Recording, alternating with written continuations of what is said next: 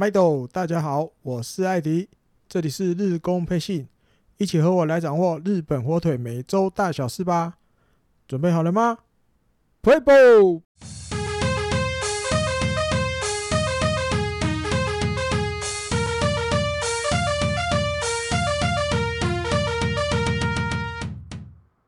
欢迎您来捧场第十集的日工配信啊！没想到日工配信的集数。也就这么默默的来到了两位数，第十集了，真的感谢大家的支持。好，废话不多说，一起来关心上一周日本火腿在主场和这个强敌乐天的战况喽。就从八月十八号礼拜二开始，先来一个 Via Nueva 这天报道了将于近日中在二军恢复出赛的消息。那立山监督受访的时候，他也提到，他说 v i a n u e v a 受伤的部位的复原情况比原本想象中还要快蛮多的。那其实这样子一来的话，就没有花太多的时间，应该就可以准备好回一军。那他也提到说，当然首先会让他在二军实战归复上去。呃，找找手感啊，然后看看打击情况，还有守备的情况。因为毕竟，如果他回一军，除了打击之外，另外一个必要条件就是他要能够守备，守备不会被这个受伤的情况影响到。那如果这两个状况都可以，嗯，恢复得很完整，那回一军的日子就接近了。好，再来一军的情报，这一天。王伯龙重返一军了。那比赛前，栗山监督受访的时候，也再次提到，他一直都还是认为王柏融是一个本来就很会打安打，然后也是会用自己的头脑去进攻的打者，或者去想办法打出安打的打者。那希望这次他下去二军回来，他觉得应该。或多或少都有让他慢慢自己找回那个原来自己的感觉了吧，这样子。然后呢，还有他觉得王柏融自己也应该很清楚，就是如果要打击状况开始慢慢找回来，嗯，势必得靠一直有能够出赛，才有能得到这个机会。那这个课题，他觉得王柏融也很清楚，他自己还缺少什么，他也认为会王柏融会。就是拼命的去把自己呃该做的事做得更好。好，到了礼拜二的比赛，这一天结果是九比四赢了乐天，先发投手是上泽直之，全场日本火腿打出十五支安打，打击也算爆发的感觉，那也平了今年球季。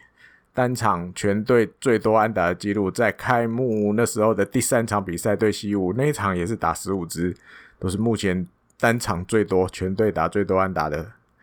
然后大田泰示单场五支四，有两支四十安打带回打点，还有一发全垒打，打击率也爬爬爬爬到两成六七。在这场比赛之后，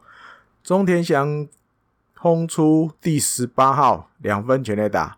也是三场连发，连续三场都有全垒打的表现。还有日本的这个记者就有找出一个很巧妙的、巧妙的，他写他是说中田法则，然后他就说到八月之后，这个到了这个十八号为止，八月开始到十八号为止，中田翔总共有五次是单场胜利打点的制造者。那也有一个另外一个巧合是，八月九号、十二号、十五号、十八号，每隔三天他就会打一支胜利打点的安打，胜利打点就是他打的这样子。他觉得这个数字还蛮巧合的，好像每三天中田翔就会帮球队打一个胜利打点回来这样。然后再来提一下，先发投手上泽直之拿了个人今年球季第三胜，七局用了一百一十四球，送出了十 K。那大家知道之前他跟清水优心搭配的时候有发生一些状况，对？那清水，诶、比如说爆传三垒啊，比如牵制二垒打到那个呢上泽的肩膀啊什么的状况很多，就对了。那其实他上泽还是很贴心啊，很照顾后辈，比赛前还故意跟记者就是有聊到的时候，他说：“哎呦，今天的捕手是那个优心吧？应该没有错吧？”啊，故意就是有点亏一下优心，让清水优心的心情稍微不要那么紧张。好，因为毕竟这也是清水优心呃回一军之后又再一次要跟上泽搭配担任这个这一场比赛的投捕搭档。他也也是怎么样替清水优心设想了一些，不要让他那么紧张，有点讲一些笑话，让他放松一点。那他也另外有提到，当然比赛前两个人还是对哦这场比赛要怎么去去对针对对方做一些配球的什么进攻模式啊或什么的，有交换了彼此的意见想法这样子。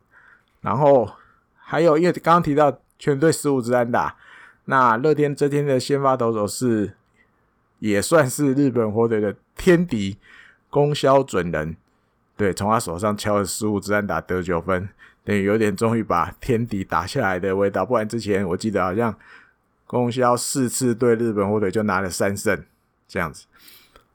然后小笠原道大这个打击教练兼首席教练，诶，难得有记者访问到，然后有发表了一些想法。他说：“他觉得这场比赛，嗯、每一个选手都有打出自己那个进攻的气势，那有照着自己的，就是面对宫萧的时候，自己该怎么去设定抓他什么球，都有做到，每个人都做得很不错。好，再到了八月十九号礼拜三，嗯、一军三浦稔大，呃，上了一军，因为要担任先发投手。”那下二军的是石川亮，这一天的比赛有点有点悲惨，二比十二输给了乐天。诶，前一天九比四赢乐天，赢五分，隔一天二比十二输十分啊！套一句这个比较日本现在第二次，诶，不讲续集吧，是不是半泽直树的名言被人家加倍奉还了啊？背了背不是奉加倍奉还人家。被乐天加倍奉还，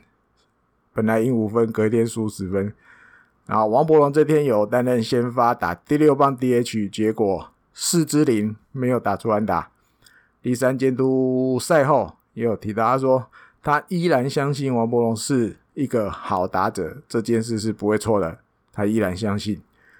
到了八月二十号，嗯，石川直也来聊一下这个。有一点稍微名字消失了一下下，但是之前的节目有在某一集也有提到他的消息。他在嗯前几天就是二十号左右的时候，那个去动了 Tommy John 手术，右手肘的内侧的副韧带再建术，就是重建。那在横滨市的一个医院，这样子变成如果要回到。比赛的赛场，呃，至少要十二个月，就是一年，那也等于今年球季就不可能了。今年球季报销，明年球季大概也要快要结束的时候才能回来。对，那石川哲也透过球团有说了一下，他是说，就是因为会去动这个刀，其实也是重要，是考量到自己的将来。自己的将来，然后跟球团稍微讨论了一下之后，才决定动手术。那希望自己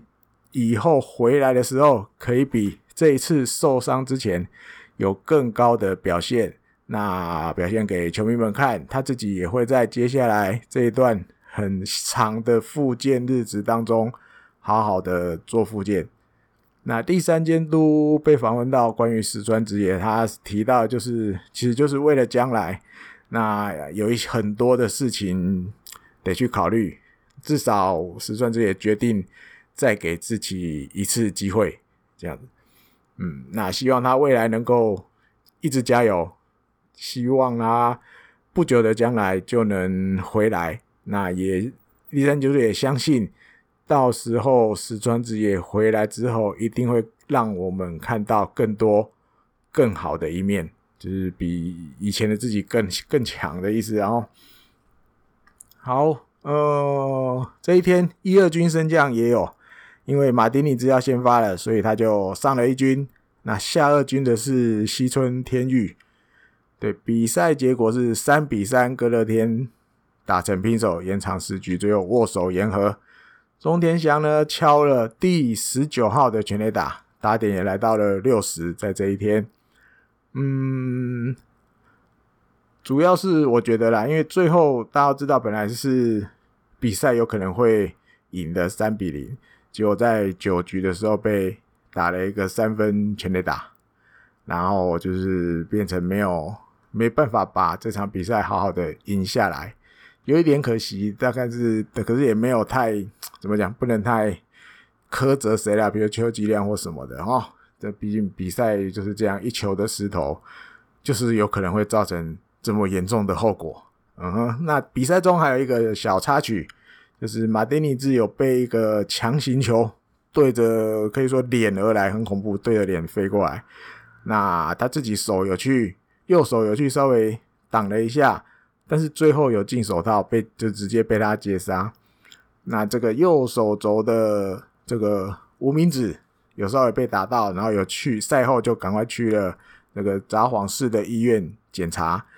还好没有伤到骨头，那只是右手这个无名指的地方有一点肿起来的情况。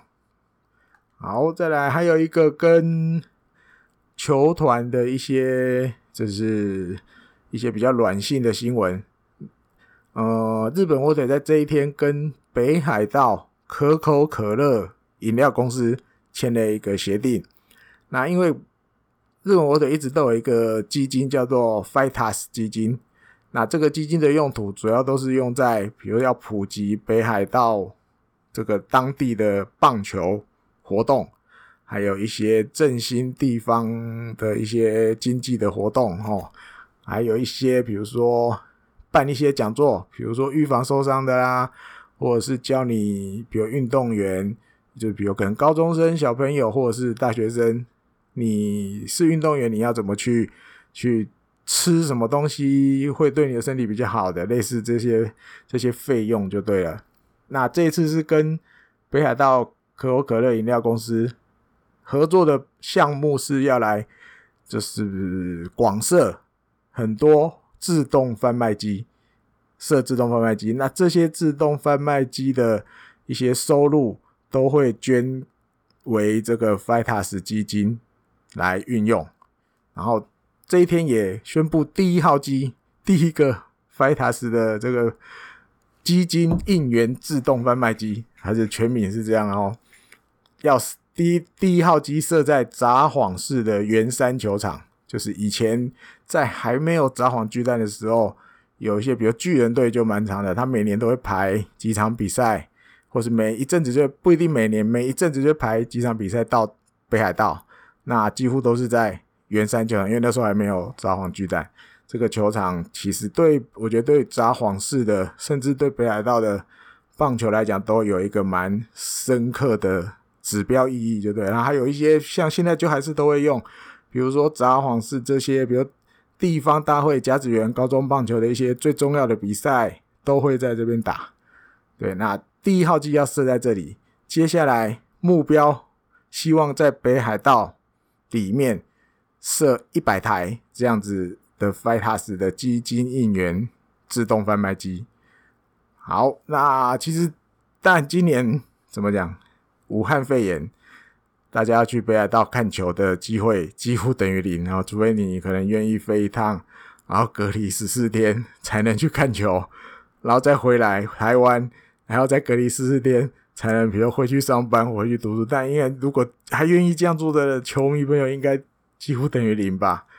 但或许短时间内我们不可能，未来好吧，未来，因为我觉得设一百台，应该新千岁机场会有一台吧。对不对，或者是札幌巨蛋应该也要摆至少摆个一台吧，说不定还不止一台。大家如果以后不知道何年何月何日，然后有机会在北海道看到这台自动贩卖机的时候，不妨高关几嘞啊，捧场一下，投个一瓶两瓶来喝喝看，你的这些花出去的钱。都会被用在，比如振兴日北海道的野棒球啊，什么什么的，这样啊，等于算也做一件好事的意思。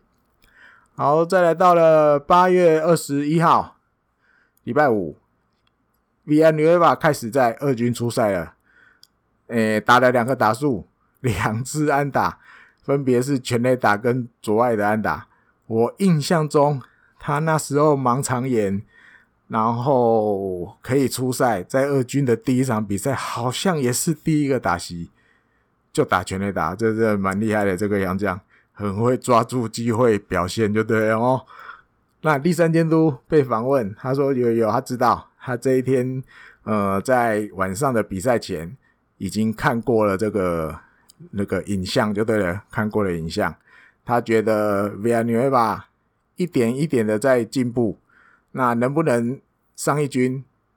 那个判断基准还是跟之前提到的一样，就是他要能好好的打棒球，不只是。打击手背也要 OK，手背的状况也 OK 之后，应该过不久就会把他拉上来了。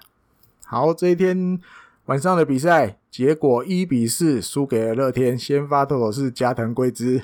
那也怎么讲，如预料了哈，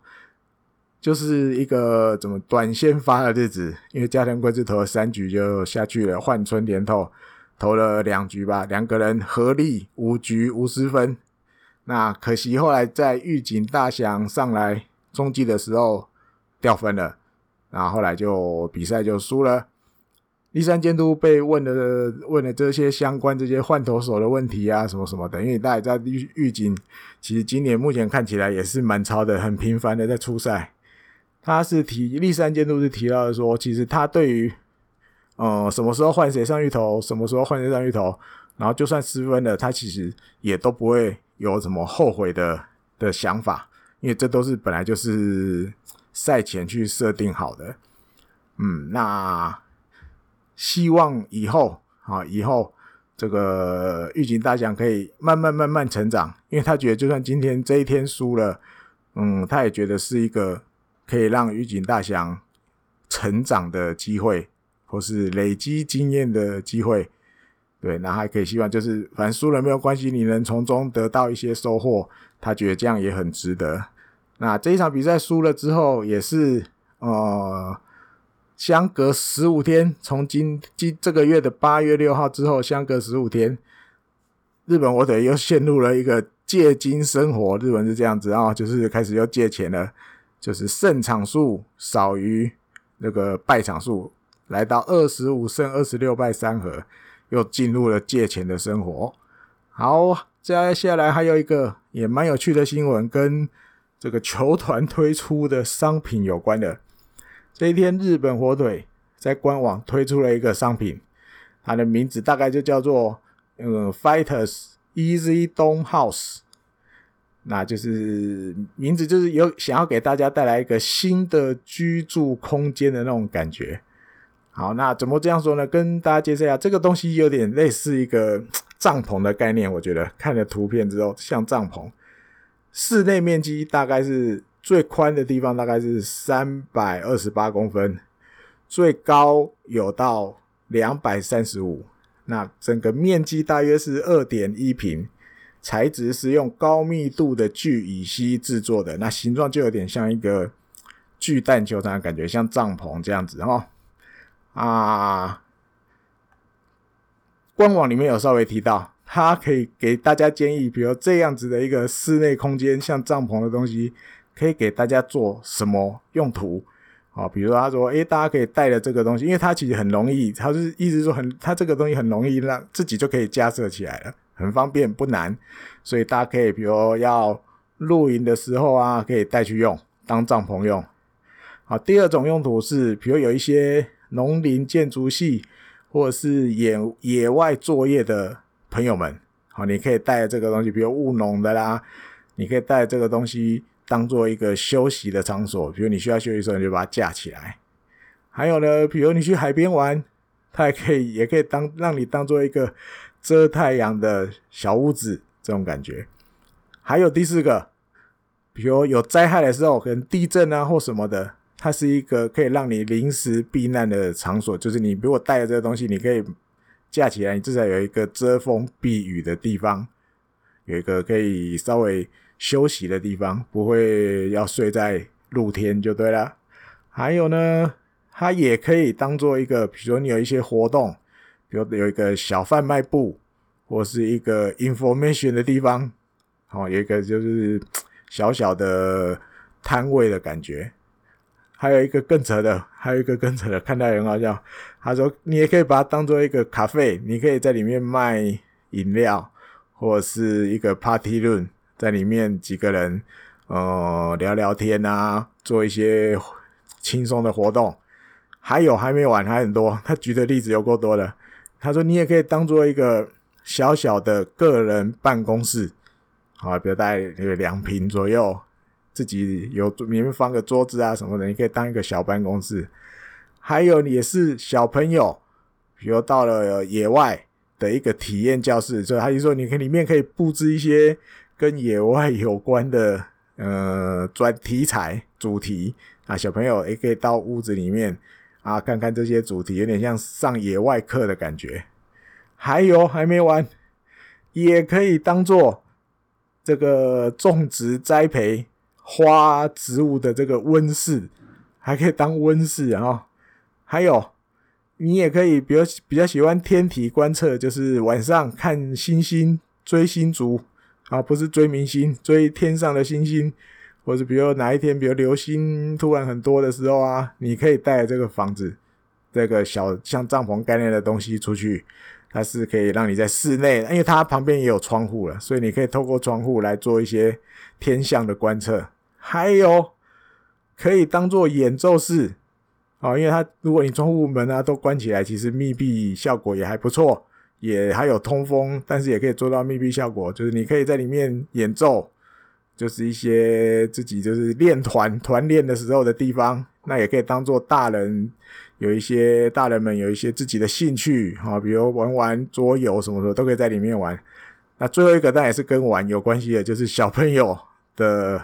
有点像玩具间那种感觉，自己有一个小朋友的玩具小房间哦，林林总总这么多啊、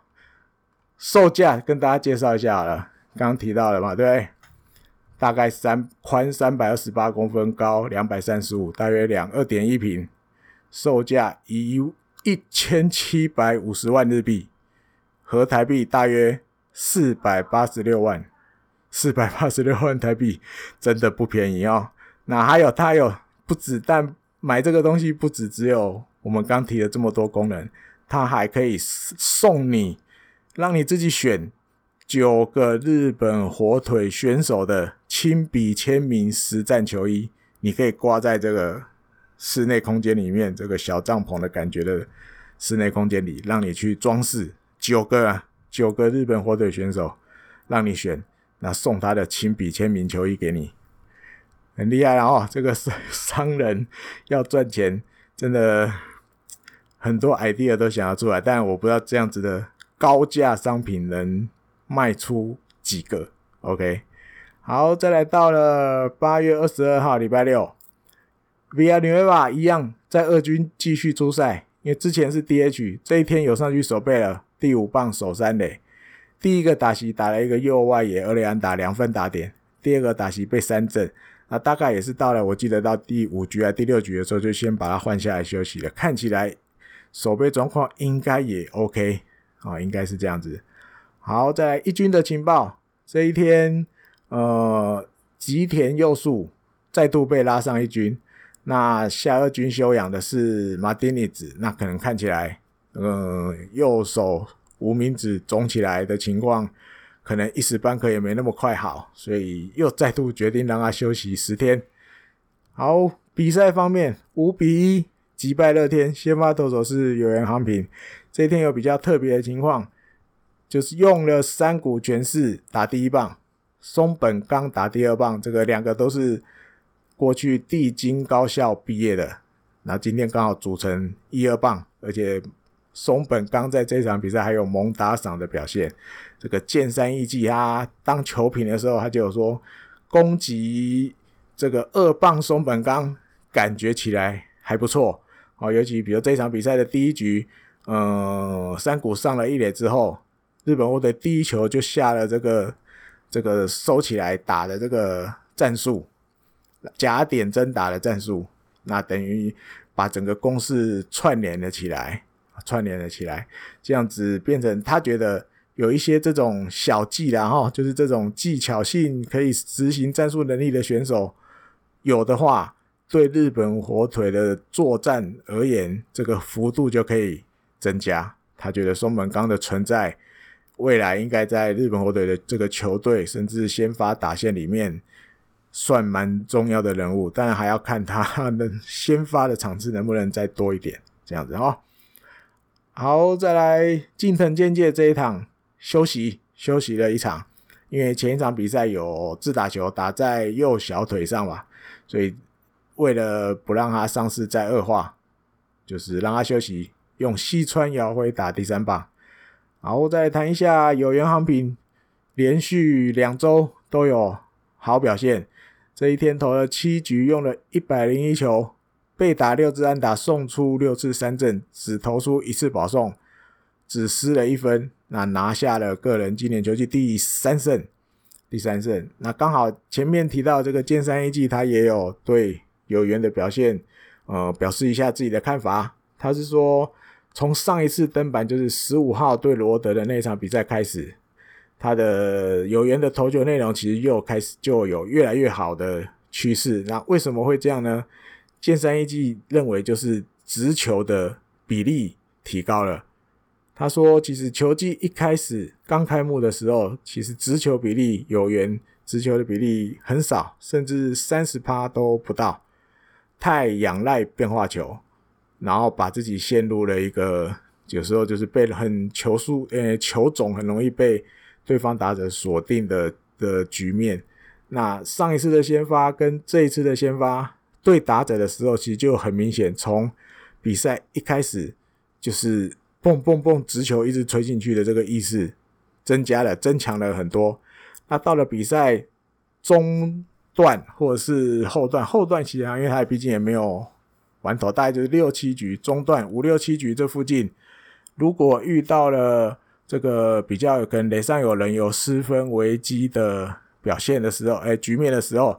变化球投出去就会比较有效果，比较有效果。好，因为你有直球搭配，就算中盘比赛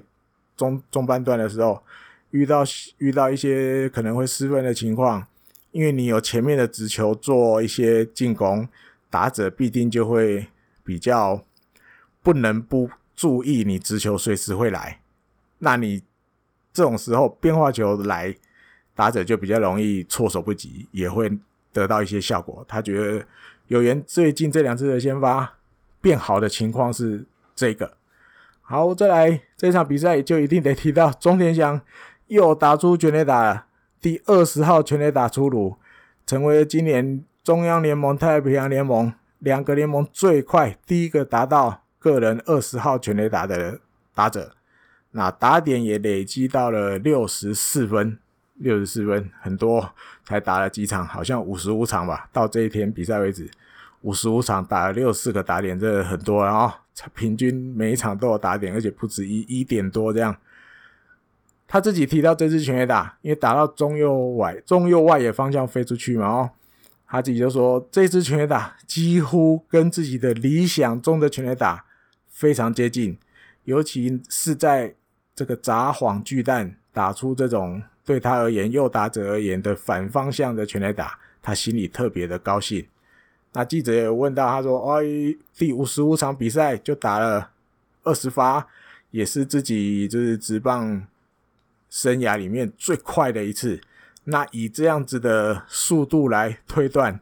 球季结束应该有达到四十三发的可能性。好，如果照这个这个标准，这个出产的节奏一直走的话，球季结束可以达到四十三。那札诶不是札幌巨蛋，他就是中天祥自己说啊，其实，在札幌巨蛋，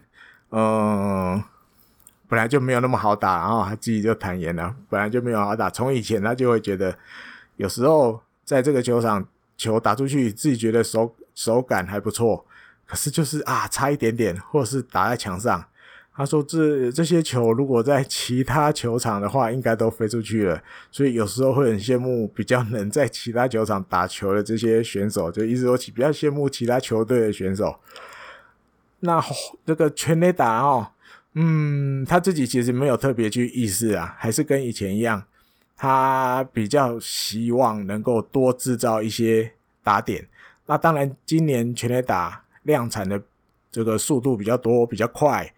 他自己也说，在其实赛前这个打击练习的时候，他自己就会稍微特别去去注意这些东西哈，比如他赛前练习的时候，他会刻意往反方向打，来试试看，来练习。那也怎么讲？他觉得这支全垒打在札幌居然都飞了出去了，其实在其他球场也都飞出去，所以他心里很满意。这一支全垒打就跟前面提的一样，跟理想中他自己的。样子的反方向全垒打很接近。好，那但记者也继续问，记者真的日本记者有时候真的很厉害，查这个记录的速度很快，但有可能都查好，等着会不会发生而已。他说，日本火腿球团里面这个球球员自己生涯当中，嗯，能够球季中有二十发全垒打的打者，日本火腿球团历史上最多的是张本勋。的十三次，那中田翔，诶、这一天打到二十号，是他职棒生涯第八次，就是单一球季有二十发全垒打的记录。他说：“哦，中田翔听到这个记者问他，目前球团最多的记录是张本勋前辈的十三次，他自己是第八次。他说啊，十三次哦，还有五次哦，还有五次，诶、怎么办？还有五年。”这个希望，希望还可以继续，就是待在这个球队啊，应该还可以继续待在这个球队吧？还是就是有点开玩笑，然后，因为我觉得钟仁祥对自己应该还是有很有信心，因为对他来讲，只要正常表现，一年缴个二十发，应该很简单，不是太大的问题。对，那当然他自己也开玩笑，他说啊，还要五年。诶、不知道可不可以继续待这个球队？就开玩笑。他说：“当然了，自己也会继续加油，继续加油。”还有另外一个记录，个人通算两百五十发全垒打，只差四发，等于现在来到了两百四十六。终点奖，这个正常来讲，今年球季应该就可以达标了哈，差四支真不太可能达不到。那另外一个就是提到。这个单季有三十发以上全垒打，看起来好像也不是梦，可能可以自己职棒生涯第二次达标，就是单一球季有三十发以上全垒打。对这个的话，钟田翔是说啊，都可以了，都可以了。其实全垒打这个东西，他真的觉得没有那么 care，他还是觉得打点越多越好。他希望只要喜欢这样子，打点越多越好。那第三监督也被问了一下。嗯，这个关于钟田翔全垒打，或是今年球季表现感觉起来特别好的情况，他说啊，还没，还没，还没，还没。钟田翔的能力绝对不止这样啊！记者就说，其实真的，立山监督对钟天阳的期待还是很高。立山监督一直以来都觉得钟田翔的成绩绝对不止这样。他心里，我记得我以前看过三成左右，可能。三十三十五发全垒打，一百二十发打点，他觉得这样子的成绩对钟田翔来讲应该都不是太困难。他觉得至少一定可以达到这样子的成绩。好，那这一场比赛获胜，日本火腿的胜率又重回了五成，又爬回了五成，等于没有欠钱了哦。到了礼拜天八月二十三号，啊，这一天的比赛结果十一比零，算大胜乐天。那先发投手是邦黑根。其实虽然结局是十一比零，其实大概前六局可以说是投手战，因为在前五局都没有得分，六局上乐天也没有得分，直到了六局下，日本火腿才突破了这个平手的局面，攻得两分。那最后当然后面又打线又突然爆发了起来，把比数大幅拉开。好，先来讲一下先发投手邦黑根。那其实如果有观察，稍微观察他。就是投球的可能表现有不难发现啊。其实他，如果你要今天来断定他投球状况，或者是可能会投的好或不好，通常看班黑根的第一局，如果他第一局其实过得算蛮顺利的话，他几乎当天的表现应该都不会太差。那如果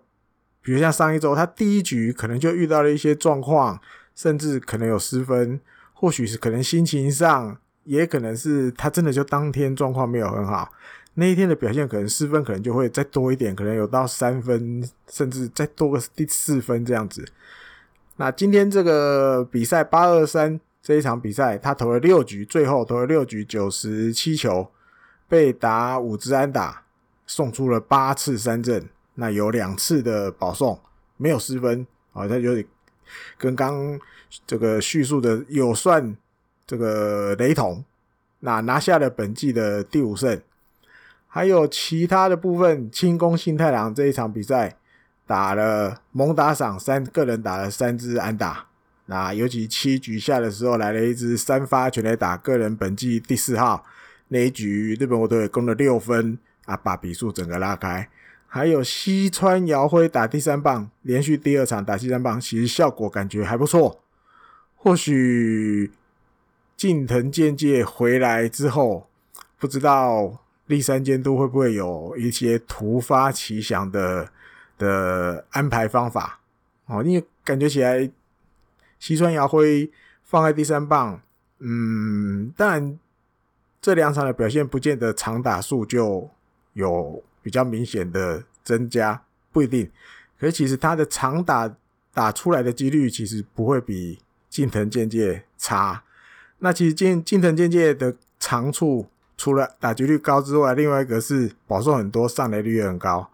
会不会到时候这个近藤健介伤势比较好一点的人，诶，好一些人能出赛了，诶，把它放在第一棒试试看，因为其实第一棒也不见得一定要多快腿。如果打线整个串联的感觉可以更好的话，感觉是有点把近藤西川对调，似乎也是一个不错的 idea，好吧？个人个人妄想好了哈。好，那刚再回到清宫，猛打赏四打点，第三监督受访时有有稍微讲了一下，就跟之前讲的一样，好像对清宫比较没有什么太好听的话。他说，真的看起来这样子对清宫来讲。只是普通而已啊，普通。他只要普通的发挥表现的话，应该都要有像今天这样子的结果。他是这么一直这样相信着，他觉得清宫就是你正常表现的话，应该就大概要像今天这样子。啊，那清宫自己是觉得说，他觉得今年球季其实他自己对球队都还没有什么太大的贡献。那希望以后的比赛。像今天这样子的结果可以更多一些，像今天这样子比较好的表现的比赛可以再多一些。那另外还有一个台湾球迷应该都关心的，也很高兴的，就是王柏融这一场在比赛中担任第一棒左外野手，那最后诶三支一，三个打数一支安打，打了一支二垒安打。那赛后接受访问的时候，他也有提到。关于这一支安打，他自己是呃抱着比较积极的心态来瞄准这个填的位置。如果球进垒的位置是田的，他就会积极出棒。只要瞄你，你只要球来稍微田，我可以挥，我就一定会挥。那能打出这支这支安打，真的很高兴。也隔了很久，对自己而言，这支安打是很重要的一支安打。很高兴的跟记者分享这些喜悦。那另外也有提到说，嗯，这段期间当然有比较表现没有那么好，他也很感谢球团方面的每一个人，还有这个教练，还有这个工作人员，甚至家属、家族，还有朋友们，大家都给了他很多。建议，不管是在哪个方任何方面，然后可能球技也有，心态上调整也有，或是鼓励他的也有，很多很多呃激励他的事情或是话语，他都收到。那也很感谢刚刚提到的这些人。OK，总结一下喽，这一周跟强敌乐天在主场的六场比赛，最后结果是日本火腿拿了三胜两败一和的成绩，那战绩就变成了二十七胜二十六败三和，虽然还是排名在太平洋联盟第四名，但是感觉起来，哦，目前太平洋联盟接下来的战况会扑朔迷离的感觉哈。你说西武也慢慢稍微有一点摆脱前一阵子呃败场数比较多的情况，开始会赢球了。那欧力士换了。监督之后，马上三连胜就出来了，感觉后面的这两位朋友也要追上来了。或许接下来战况会越来越好看。好，下一周的话，日本火腿，诶、因为结束了太平洋联盟结束了，就是一个礼拜要连续跟同一个对手打六场的比赛之后，下个礼拜二、三、四，日本火腿要先去西武的大都会巨蛋做客，那五六日再飞到九州。跟软银在这个佩佩巨蛋来三连战，回到了以前就是固定的这种比赛模式。那当然，对日本火腿而言，这个舟车舟车劳顿的时间要变多了。因为看，呃，礼拜天还在札幌打完，礼拜一休兵移动日，礼拜二就要到关东埼玉县西武的大本营。然后礼拜四打完，礼拜五接着晚上又有在九州要飞去跟软银对战，所以其实开始要回到日本火腿没办法，因为主场在北海道比较远，要回到那种以前常常要坐飞机飞来飞去的日子。